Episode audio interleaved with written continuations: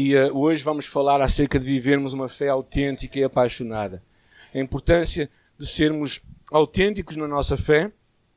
Por isso eu acho que esta música que cantamos, a última, foi escrita para nós, para o culto de hoje. Não é? Eu tenho esta convicção.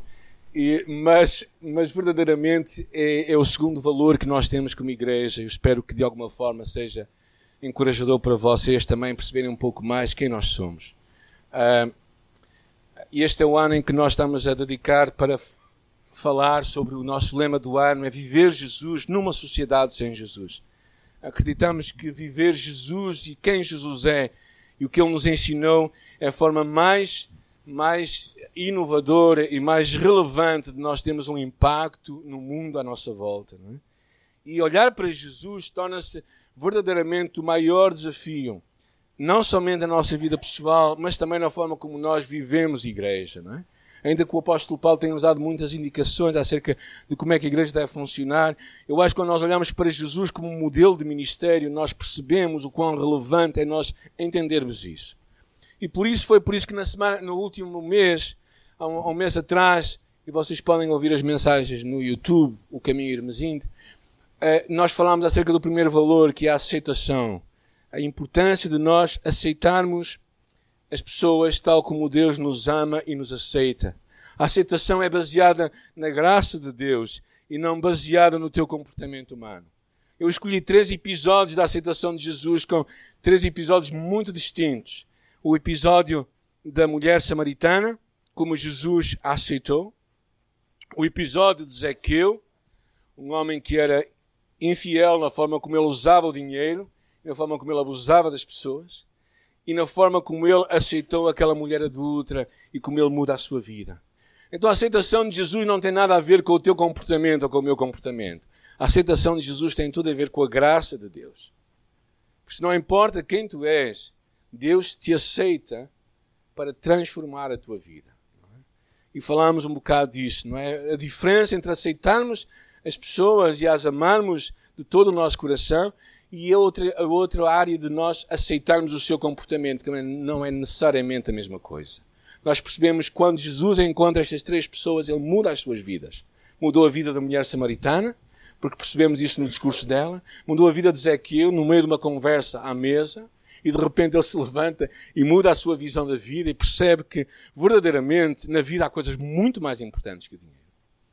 E também mudou a vida daquela mulher adulta, porque quando Jesus disse vai, não peques mais, percebemos que a sua história foi mudada ali.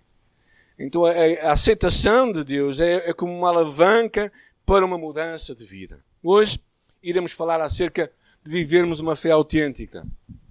Viver uma fé autêntica é a forma que vemos para construir relações verdadeiras e confiáveis uns com os outros e com Deus.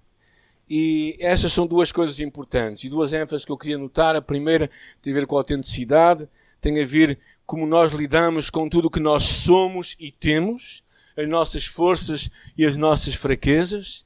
E a segunda coisa tem a ver com, com fé, da forma como nós tomamos posse de tudo o que Deus tem para nós. Não é? E ao conversar com muitos cristãos, eu percebo que nós sabemos muito mais do que aquilo que nós conseguimos viver. Parece que há uma grande distância entre aquilo que nós acreditamos e aquilo que nós vivemos. Não é?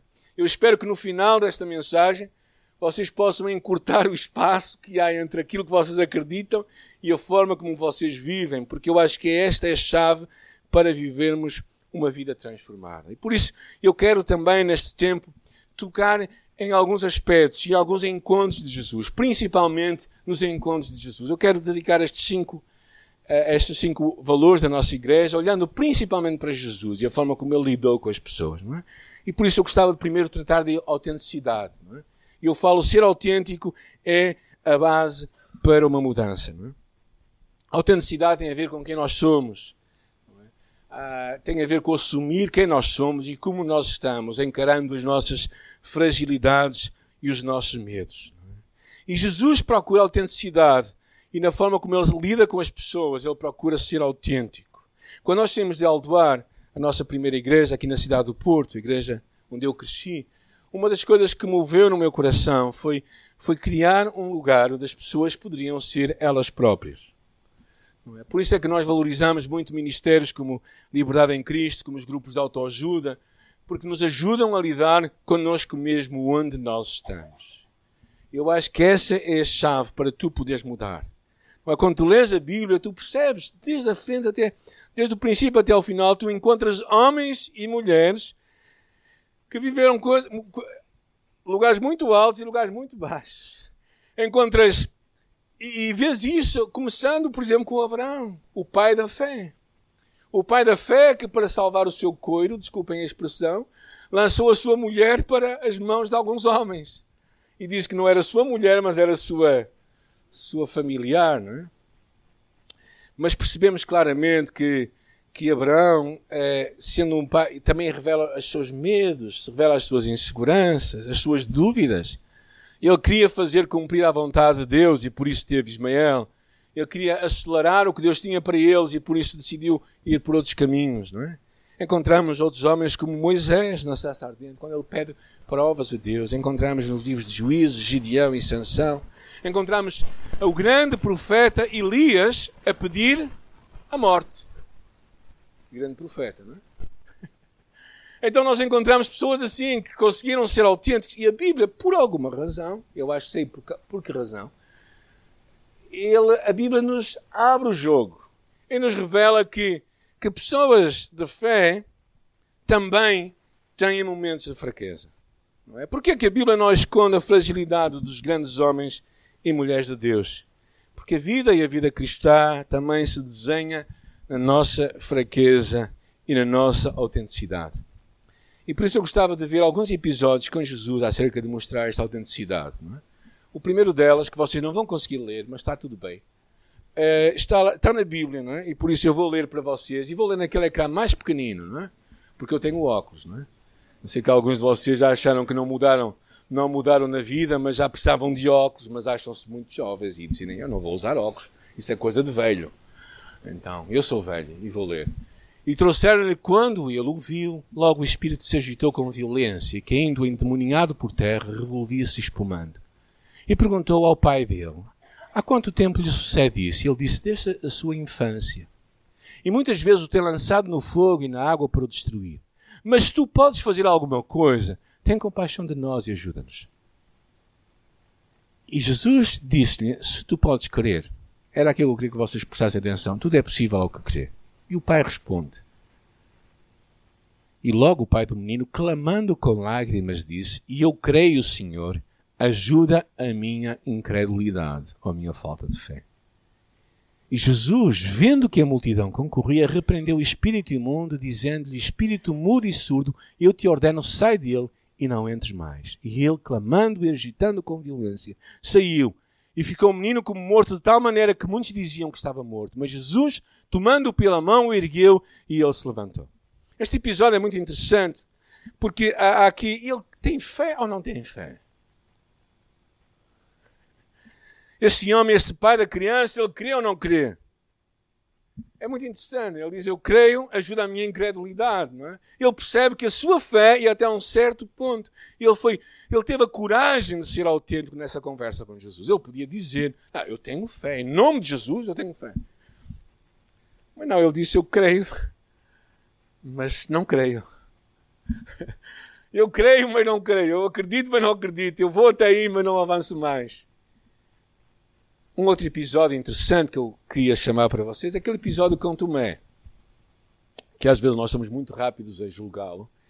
Mas é interessante quando aquele episódio em que Jesus aparece aos outros onze, aos outros dez, digamos, e depois não aparece a ele. E de repente ele diz, não é? Ele diz lá, lá está mais em negrito, diz assim no final. E, e ele diz que e ele diz, Tomé diz, diz aos se eu não vir as suas mãos, eu não vou acreditar. E quando Jesus aparece, ele diz assim: E depois disse a Tomé: Põe aqui o teu dedo e vê as minhas mãos, e chega à tua mão e põe no meu lado, e não sejas incrédulo, mas crente. Eu vejo nisto um ato de grande, de grande generosidade de Jesus. Jesus sabia quem era Tomé. Eu vejo aqui um misto de, de repreensão e de amor, daquela, daquele aconchego que Jesus dá ao seu discípulo para dizer a Tomé: é uma altura difícil, eu sei, mas acredita em mim, sou eu mesmo. Eu não vejo isso somente como uma repreensão, mas eu vejo aqui também o, o Jesus valorizando a descrença do Tomé, mas ao mesmo tempo a sua autenticidade. E por isso é que ele diz, não é? Ah, Tomé lhe responde e diz: Senhor meu e Deus meu. Agora, se há dúvidas para percebermos o, o valor da autenticidade, eu escolhi um episódio que eu acho os mais significativos sobre o próprio Senhor Jesus Cristo. Na altura em que ele leva os seus os dois filhos de Zebedeu começou a entristecer-se e a angustiar-se muito. Naquele Getsemane ele disse: A minha alma está cheia de tristeza até à morte. Ficai aqui e velai comigo. A sua alma estava triste até à morte. Por que é que Jesus diz isso? Porque será que ele decide ser tão autêntico a ponto de abrir o seu coração e a sua alma para nós? Eu acho para que tu e eu também o possamos fazer. Em algumas alturas da nossa vida. Para que tu e eu não tenhamos medo de encarar isto. Encontramos episódios, eu acho que este é um deles, no qual, se calhar em algumas igrejas, Jesus seria severamente repreendido, pelo menos, se não disciplinado por ter falta de fé. Mas ele abre o seu coração e fala como ele estava naquele momento. Uh, e eu acho que aqui vemos o, o grande valor que é de sermos pessoas autênticas. Jesus lida com esta fragilidade, com estes questionamentos e a autenticidade deles e começa a partir daí a trabalhar para dar crescimento à nossa vida. O facto de sermos autênticos não quer dizer que nós vamos parar aí, mas quer dizer que tudo começa aí. Porque se não fores autêntico em saber quem tu és e como tu estás, então Deus nunca poderá fazer nada em tua vida. E percebemos isto claramente, que Jesus procurava pessoas autênticas com quem se relacionar, os publicanos e os pecadores, e evitava aqueles que sabiam tudo de cor e que tinham a fé toda, toda já cantada, não é? Os fariseus e os saduceus, os líderes religiosos. E por isso a autenticidade eu acho que é uma, é uma porta de início na nossa caminhada com Deus e que muitas vezes, ao entrarmos em nós próprios, a partir daí Deus vai poder fazer uma alavanca de mudança. É? Ah, há um livro que eu estou a, a, ler sobre o poder da vulnerabilidade, sobre sermos autênticos. É uma, é uma psicóloga e ela fala acerca de, do poder quando tu e eu somos autênticos. Eu lembro muito bem, numa da altura em que eu estava a fazer uma viagem só com homens, estávamos a vir de beijo de carro, na altura em que não havia uh, tantas portagens e tantas autoestradas e vínhamos a caminho. De repente eu achei, achei uma coisa estranha, porque de repente nós, homens, os homens raramente abrem o jogo, sabe? Só quando são um bocadinho com os copos e tal, aí falam tudo o que não devem falar. Mas raramente são honestos e conseguem se abrir com outros homens. Há muito receio, não é? Nós temos aquela aparência de, de segurança, de sermos pessoas seguras, é? Mas foi curioso que naquela viagem que fizemos desde Beja até aqui ao Porto, de repente, três ou quatro homens, já não me lembro quantos éramos, lembro-me de, de três ou quatro, eu estava lá no meio, mas começámos a abrir a nossa vida e falar dos nossos medos, das nossas fragilidades, dos nossos receios, dos nossos problemas, da nossa relação familiar, dos nossos problemas com as nossas esposas. Não falámos dos problemas das esposas connosco, só os nossos com elas, não é? Porque sabem, esta é a forma como nós lemos a vida, não é? Mas foi interessante que houve, houve algo, algo divino naquele momento. Porque quando nós conseguimos ser autênticos, algo divino acontece. Mas a segunda parte da, da nossa declaração, eu acho que é. Eu achei interessante esta citação que eu fiz. Muitos líderes têm medo do discipulado porque ele exige vulnerabilidade e transparência e a vulnerabilidade é a chave para a conexão. Ou seja, nós sermos autênticos e sermos capazes de deixar a nossa carapaça ficar um bocadinho mais molita. É? Mas é outra parte, falamos acerca do crescimento da nossa fé e termos uma fé autêntica. Claro que todos nós percebemos que fé é uma coisa, não é só de cristãos. Toda a gente tem fé. Ou seja, na verdade, há muitos cristãos que têm mais fé do que nós temos. Agora, o que é importante é onde é que é o objeto da nossa fé. Ou seja, em que é que nós temos fé. Porque se vocês perguntarem a alguém que não acredita que o mundo apareceu por acaso, eles têm que ter muita fé. Não? Eles têm que acreditar, mesmo a sério, que o mundo apareceu por acaso, porque não parece assim. Mas eles têm fé que as coisas acontecem. Mas quando nós pensamos de fé cristã, falamos de Jesus como objeto da nossa fé. Ele é a base da nossa fé. Ou seja, verdadeiramente, Cristo, Hebreus, fala, Hebreus 11 fala acerca disto, não é? Uh, alguém pode ler Hebreus 11 1 em voz alta para todos nós?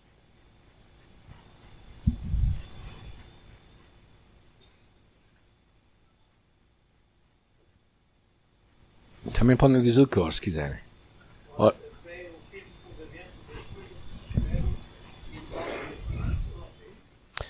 Quando eu ouço esta palavra, você fica assim um bocado, mas o que é isto afinal? Coisas que não se veem, coisas que se esperam. Quando eu era criança, ouvia muitas vezes essa ilustração: a fé é um passo no desconhecido. Alguém ouviu isto enquanto crescia na fé? Mas não, sabem, não é, não é isso. Não é isso. Porque fé é um passo no conhecido, que é Deus. Quando tu conheces Deus, então tu dás um passo com Ele. Não é no desconhecido, no sentido. Porque eu, quando estive nos comandos, nós fazíamos uma coisa chamada salto no desconhecido, que era uma coisa muito curiosa. Que é assim: olha, tu vais, vais a correr, estás a ver aquela porta ali. Era uma porta que estava lá com uma. estava tapada com um plástico. Tu tens que te tirar e não sabes o que vais encontrar do outro lado. Isso era o salto no desconhecido. Não é? E nós sabíamos que não era coisa boa. Isso sabíamos, não é? Mas quando pensamos de fé, não é assim. Quando pensamos de fé em Jesus Cristo, falamos de um relacionamento, da capacidade de tu ouvires a voz dele, como naquele episódio de Pedro, não é? que é muito interessante. Quando Pedro tem aquele episódio no bar que nós ouvimos a semana passada com o pastor Ismael, eu acho que foi da parte da manhã, não foi? Foi. Porque ela tarde pregou outra mensagem, por isso é que eu estou, estava agora a pensar. Nessa altura, não é? Quando o vento está forte, é interessante que Jesus diz, não é? O Pedro voltando-se para ele diz assim: ah, se és tu, Senhor, manda-me ter contigo. Porque ele sabia que Jesus é que fazia a diferença na sua fé. Jesus é que faz a diferença na tua fé.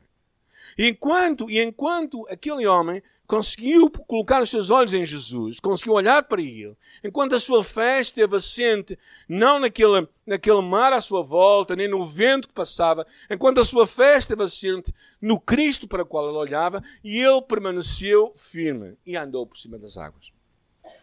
Eu tenho uma grande, uma grande admiração por este homem, porque ele soube acreditar em Jesus. Mesmo que depois tenha caído lá, deixem isso à parte, os outros nem puseram lá o pé na água nem molharam o dedo. Pedro não, Pedro andou sobre as águas. E eu acho que fé é esta, esta capacidade para perceberes quem é Jesus. Arriscar-te com Jesus. E fé funciona enquanto tu te motivas olhando para Ele. É? Mas também é uma coisa é interessante, que este mesmo Pedro, Jesus disse, mas eu roguei por ti para que a tua fé não desfaleça. Por isso a fé não é algo que tu tens hoje que diz assim, ah, vou ter sempre muita fé. Não. A fé é uma dinâmica de vida é uma dinâmica de vida em que tu tens que verdadeiramente perceber e desenvolver para que tu possas crescer. É? Porque aqui diz: Mas eu roguei por ti para que a tua fé não desfaleça. Jesus sabia que uma grande fé não é sempre grande e necessita sempre de estar focada em Jesus.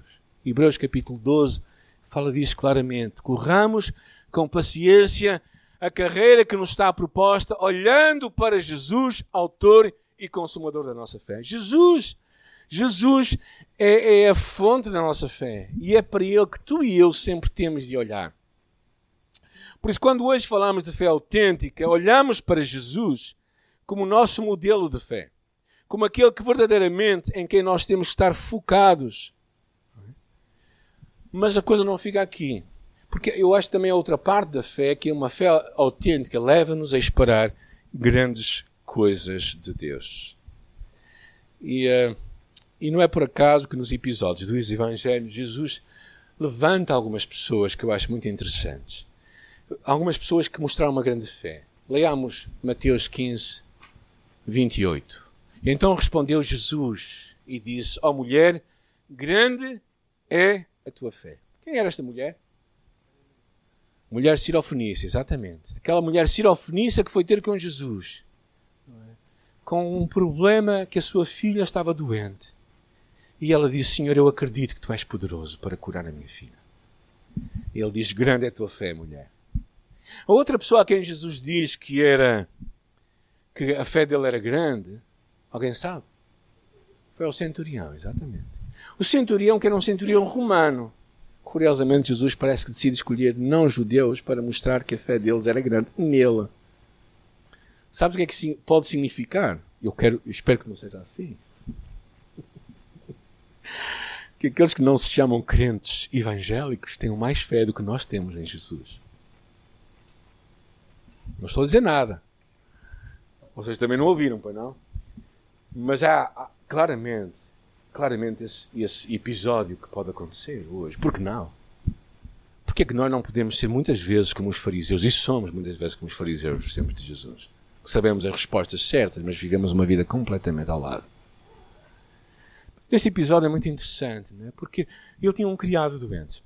E então ele fala com Jesus e diz: Olha, meu criado está doente, será que tu podes fazer alguma coisa? E ele disse: Mas ele, ele, Jesus estava disposto a ir lá e ele disse assim: Senhor, escusas de vir à minha casa, porque se tu tiveres uma palavra, a palavra chega. A palavra chega até lá. A palavra vai e vai curá-lo, porque eu também sou homem de autoridade e dou ordens e as coisas acontecem, por isso tu também podes fazer o mesmo. E Jesus disse: Em verdade vos digo que nem mesmo em Israel encontrei tanta fé. Por isso encontramos uma fé uma fé que espera grandes coisas de Deus. A fé, esta crença que Jesus vai e pode fazer uma diferença e que nós temos de esperar grandes coisas dele. A fé não é só para a salvação. A fé é para tu viveres uma vida de vitória hoje.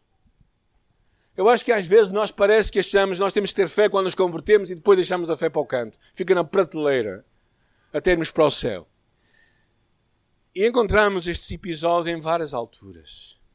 Nas alturas em que encontramos aquele episódio com, eh, com o, o, os, os, cegos, os cegos de Jericó. Tocou então os olhos dele e disse: Seja-vos feito segundo a sua fé. Ou seja, eles viram algo de Deus porque quiseram ser curados. Eles poderiam simplesmente pedir uma esmola, mas eles pediram o que era mais impossível, que era que a cura viesse sobre a sua vida. E Deus está à espera que eu acho que às vezes nós sejamos ousados, que nós nos atrevamos a acreditar que Ele é poderoso para fazer coisas muito mais do que nós pedimos ou pensamos. Porque isso é interessante. Tiago diz: cobiçais e nada tendes, matais e sois invejosos, e nada podeis alcançar. Combateis e guerreais e nada tendes, porque não pedis. Ou porque não tendes fé. Então a nossa fé tem que ser algo dinâmico, algo que está a crescer. E Lucas é interessante este pedido de Jesus, este pedido dos discípulos a Jesus. Este episódio acontece numa altura em que ele fala acerca da importância de perdoarmos 70 vezes 7. E claro, os discípulos ficam preocupados: como é que eu vou perdoar 70 vezes 7? É impossível. E é, é, o, que, o que eles dizem a Jesus é muito interessante. O que é que eles dizem? Alguém pode ler o versículo ali, 5 e 6. É interessante este episódio, ele diz, acrescenta-nos a fé, dizem os discípulos. E Jesus disse, olha, se a vossa fé fosse tão somente do tamanho de um grão de mostarda, vocês sabem o que é um grão de mostarda, não? Bem, eu devia ter, ter trazido, tenho sempre grãos de mostarda em minha casa, a propósito, para eu olhar para eles. e para eu acreditar que a minha fé tem que ser como eles. Coisa pequena, é? uma coisa. É um pontinho, mas que cria uma grande árvore. E, e a nossa fé funciona não porque ela é forte, mas porque o Deus que está por detrás desta fé é grande. E era isto que eles estavam a, perceber, não é? Que esta fé tem de crescer. É? E é interessante esta palavra em Romanos, de sorte que a fé vem pelo ouvir e ouvir a palavra. Então, a tua fé vai crescer quando tu ouves a palavra e quando tu vives a palavra, quando tu dás passos de obediência e quando tu deixas que a fé opere. Nas cartas a São Licenses, Paulo referia isto, não é? É interessante a primeira carta e a segunda carta, o mesmo capítulo, o mesmo versículo. Só hoje é que, ontem é que vi isto, ontem não, esta semana é que vi isto. Diz, lembrando-nos sem cessar da obra da vossa fé. E na segunda carta diz, a vossa fé cresce muitíssimo.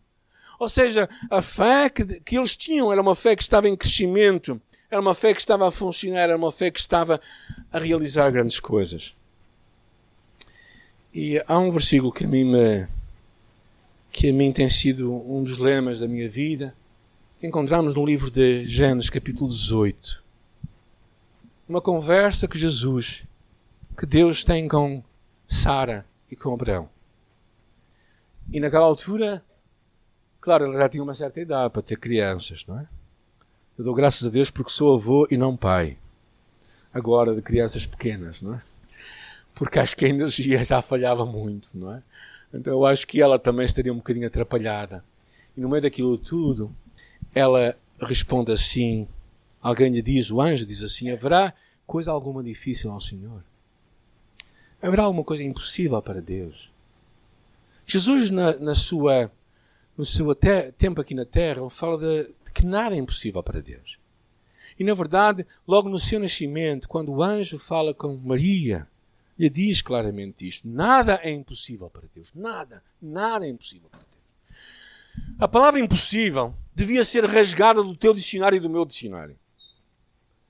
Eu tive a oportunidade de visitar ah, uma igreja lá nos Estados Unidos, de um ministério ligado à Igreja com Propósito, no qual o Rick Warren, já há muitos anos atrás, decidiu cortar do seu dicionário a palavra impossível. Porque verdadeiramente nada é impossível para Deus. Por isso a ideia de ser impossível não é verdade. Tudo é possível para Deus. Agora, eu, eu sei que aqui nós nós percebemos uma coisa, não é? Que Deus trabalha conosco a partir de onde nós estamos para nos levar mais longe para onde Ele quer que nós estejamos. Ou seja, é aqui que a autenticidade é real. Tu tens que ser tu mesmo. Tu não podes fingir uma coisa que tu não tens. Tu não podes dizer que tens muita fé quando não a tens. Tu não podes dizer que acreditas quando não acreditas. Tu tens que dizer a ti próprio, a si mesmo, eu, eu, não, eu, eu realmente eu não, tenho, não acredito, não sei como é que isto vai acontecer. Mas de alguma forma, Deus, eu ponho eu acredito que tu vais realizar. É?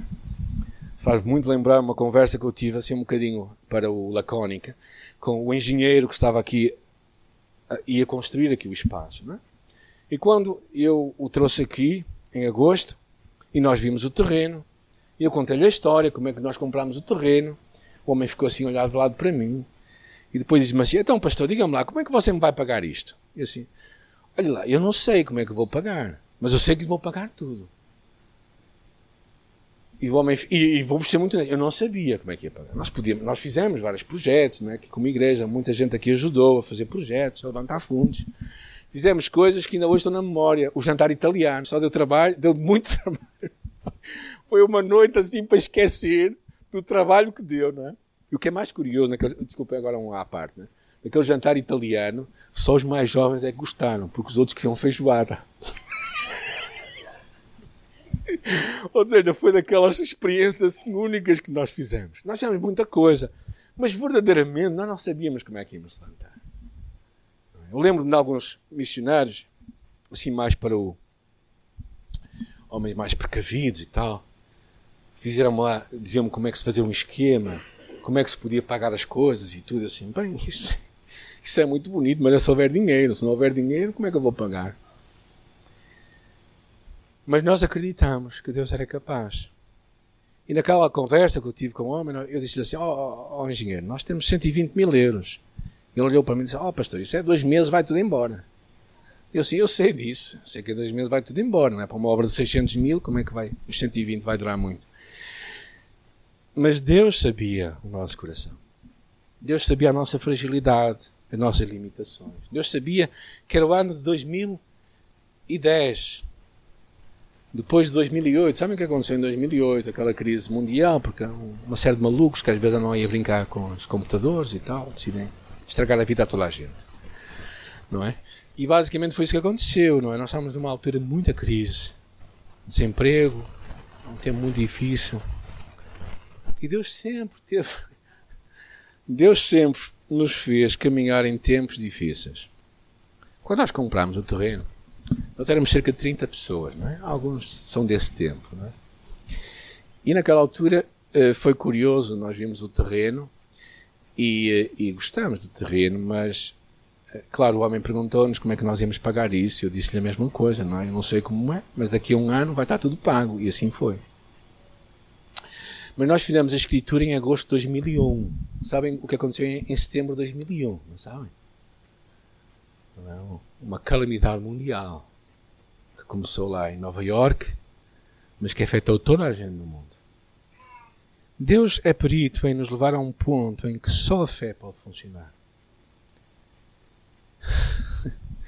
É este o lugar que muitos de nós não queremos estar. Nós queremos estar quando nós controlamos as marés e os barcos e os remos. Então eu acho que desta, desta, destes pensamentos há algumas lições que eu queria finalizar convosco. Primeiro, arriscarmos-nos a ser autênticos. A percebermos só quando nós, só quando a nossa mente se juntar com o nosso coração, é que as coisas vão avançar. É interessante a palavra que está junto de ti, na tua boca e no teu coração. Esta é a palavra de fé que pregamos. De alguma forma, o nosso coração, a nossa boca tem que falar uma palavra de fé. Eh, não temos que ter medo de encarar, as nossas fragilidades.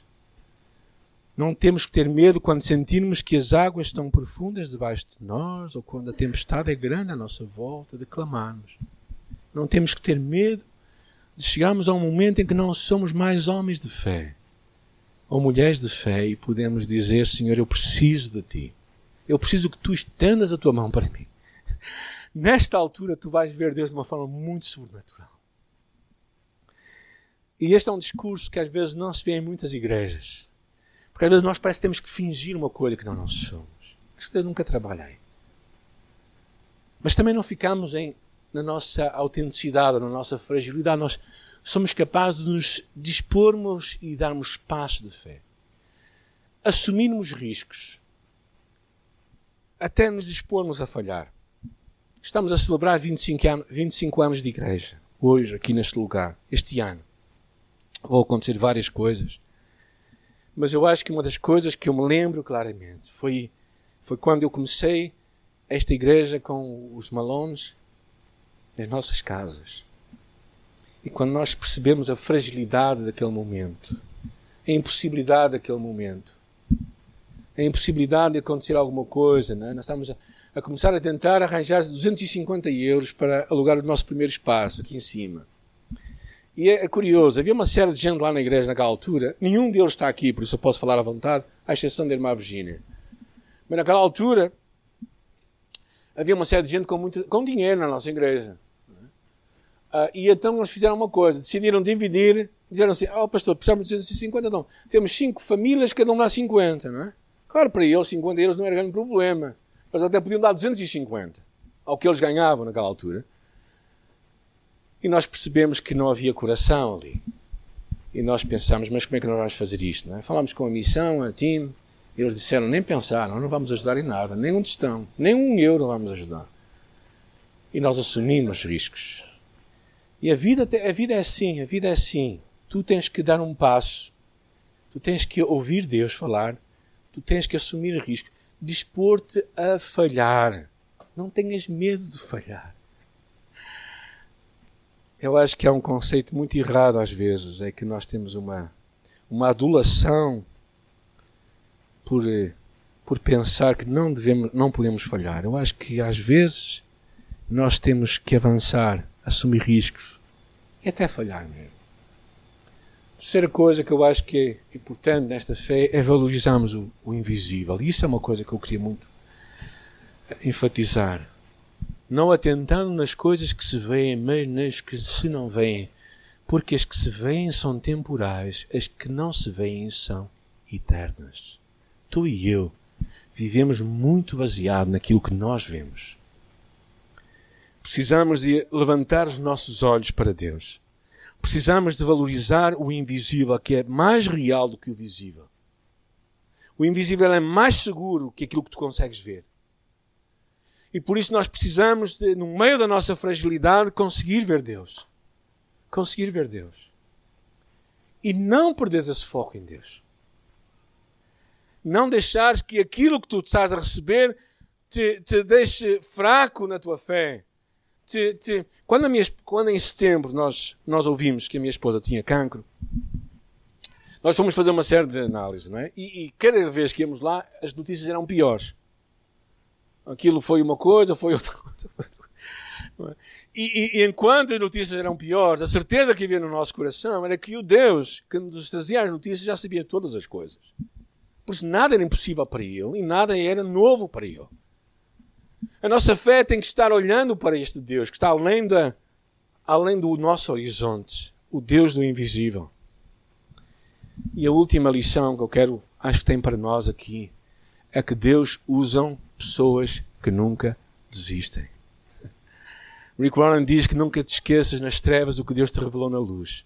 Eu gostei muito do livro de Provérbios, que diz assim: Porque sete vezes cairá o justo e se levantará. Quantas vezes caíste? Cinco só? Tens mais duas, ok?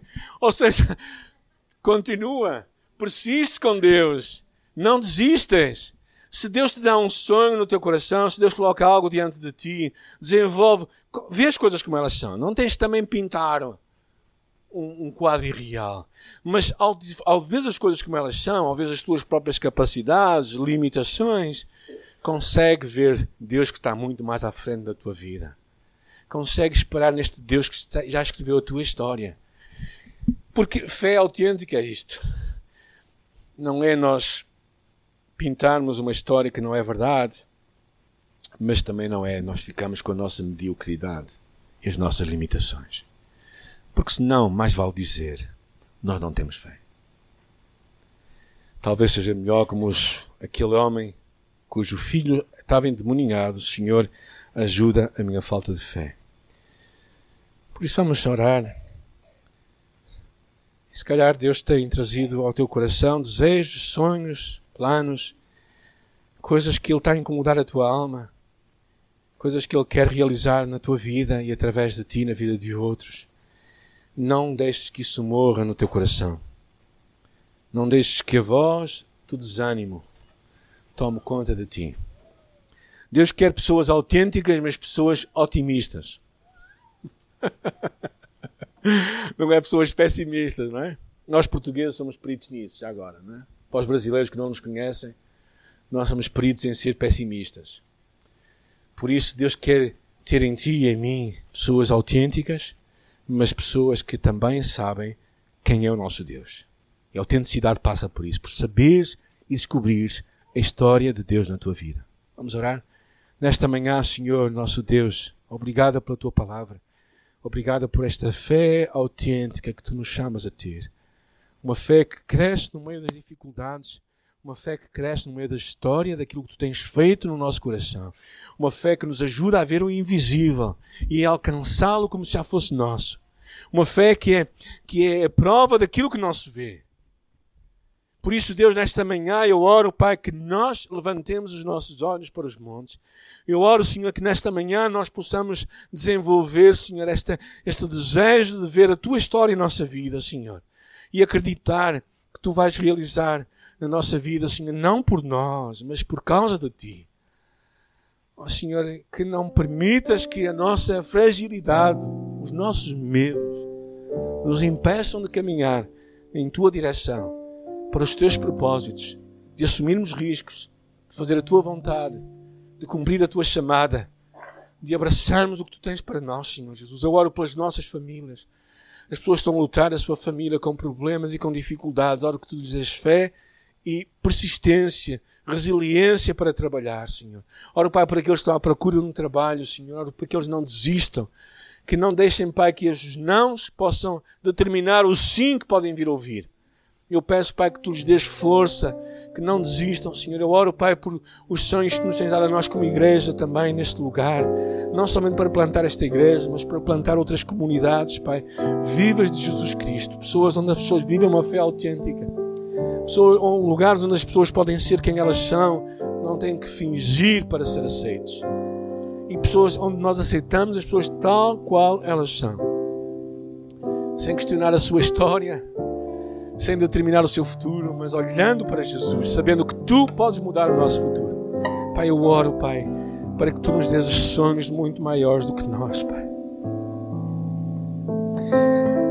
Eu creio, Senhor, que tu já escreveste a tua história para todos nós, mas que de alguma forma tu nos chamas a sermos aventureiros nesta história, a abrirmos caminho, Pai, a abrirmos caminho no deserto e a prosseguir nesta caminhada, Senhor. Pai, eu oro, Pai, por aqueles que estão a lutar com doenças nesta manhã, e oro, Pai, que acima de tudo, nos levamos como uma igreja que desenvolve uma fé, não no que nós temos, mas no Deus que nós temos. Esse sim, esse vai determinar a nossa história. Por causa de Jesus, por causa da forma como Ele viveu, como Ele exerceu o seu ministério, nós estamos tão agradecidos e somos encorajados e desafiados por Ele. E por isso oramos que sejamos como Ele, que possamos viver Jesus nesta sociedade sem Jesus. Em seu nome nós oramos.